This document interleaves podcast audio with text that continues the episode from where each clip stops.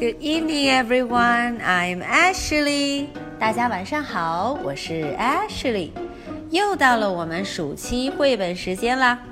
那么今天呢，Dora 她一个人出现在故事里。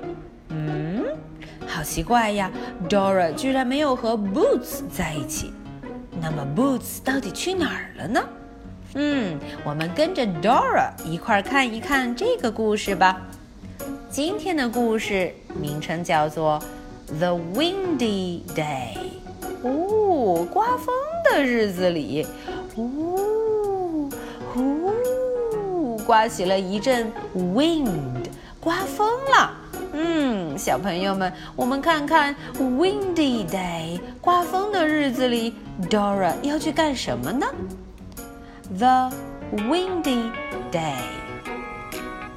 It's such a windy day. 哇哦，大家看，窗户外面刮着一阵阵的 wind，刮着风，呼，看起来风好大呀，树叶都被吹下来了。嗯，I think I hear tree limbs knocking on the window. 哇哦，我怎么觉得我听到了 tree limbs？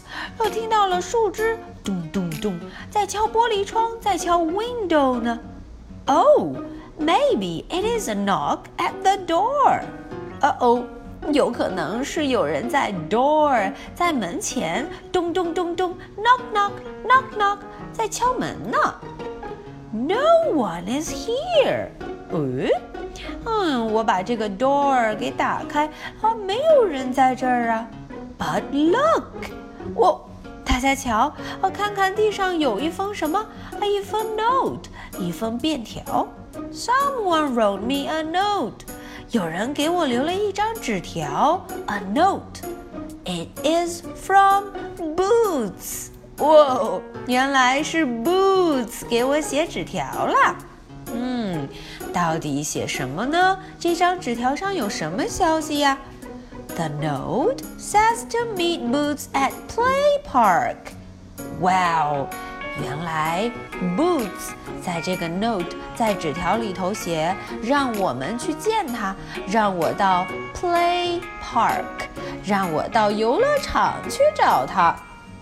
好，那么我就要出发了。在出发前，I need to wrap up before I go.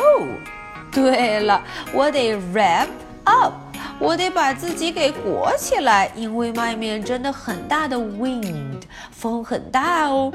嗯，我要做什么呢？Abuela knit me this scarf to knot around my neck。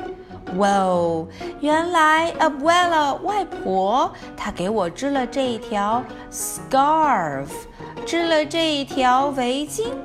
嗯，这样子我就可以把它呼咻呼咻呼咻 给裹在自己的 neck，自己的脖子上，就不冷了。哦，我出门之后遇见了 Isa，It is Isa。Boots wrote her a note too。嗯，Boots 给她也写了一封 note，一封纸条。But something is wrong。啊哦。可是有一点问题，有点麻烦了。Isa only has one mitten. Isa 只有一个手套，one mitten. Oh no! The wind blew Isa's other mitten up on the tree limb.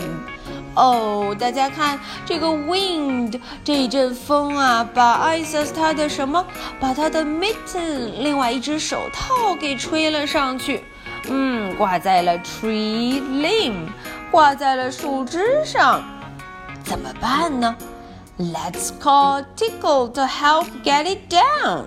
嗯，我们就要叫谁来呀？叫 Tickle，让他来帮忙把这只在树上的 mitten 给拿下来。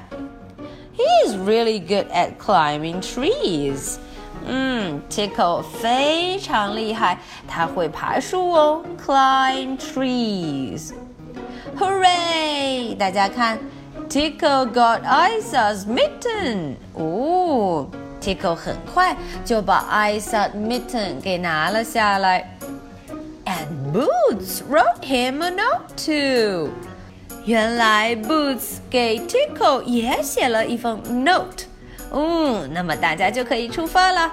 Let's all go to play park together. 嗯，我们就要怎么样？就要出发去 play park，一起去吧。We made it to play park. 终于，大家都到了 play park，都到了游乐场。There is Boots.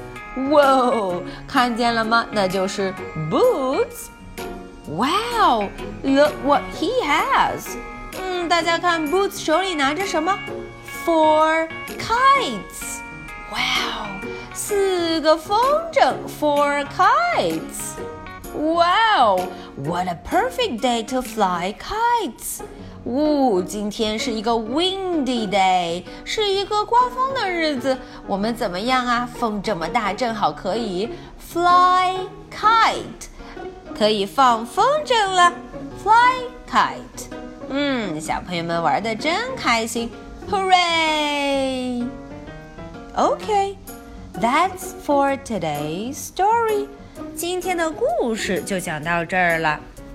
那么 Ashley 的问题就来了。Here is my question. What did Boots bring to his friends? 这个问题问的是 Boots 给他的 friends 给他的好伙伴们带了什么呢？嗯，小朋友们只要认真听故事，就能找到它了。好。今天呢是 Ashley 发布的第十一个故事了，小朋友们，你们要是捡了十一个松果，那就非常棒哦。好，找找今天的答案，然后告诉我 Ashley，不要忘记捡松果哦。So much for tonight. Good night. Bye.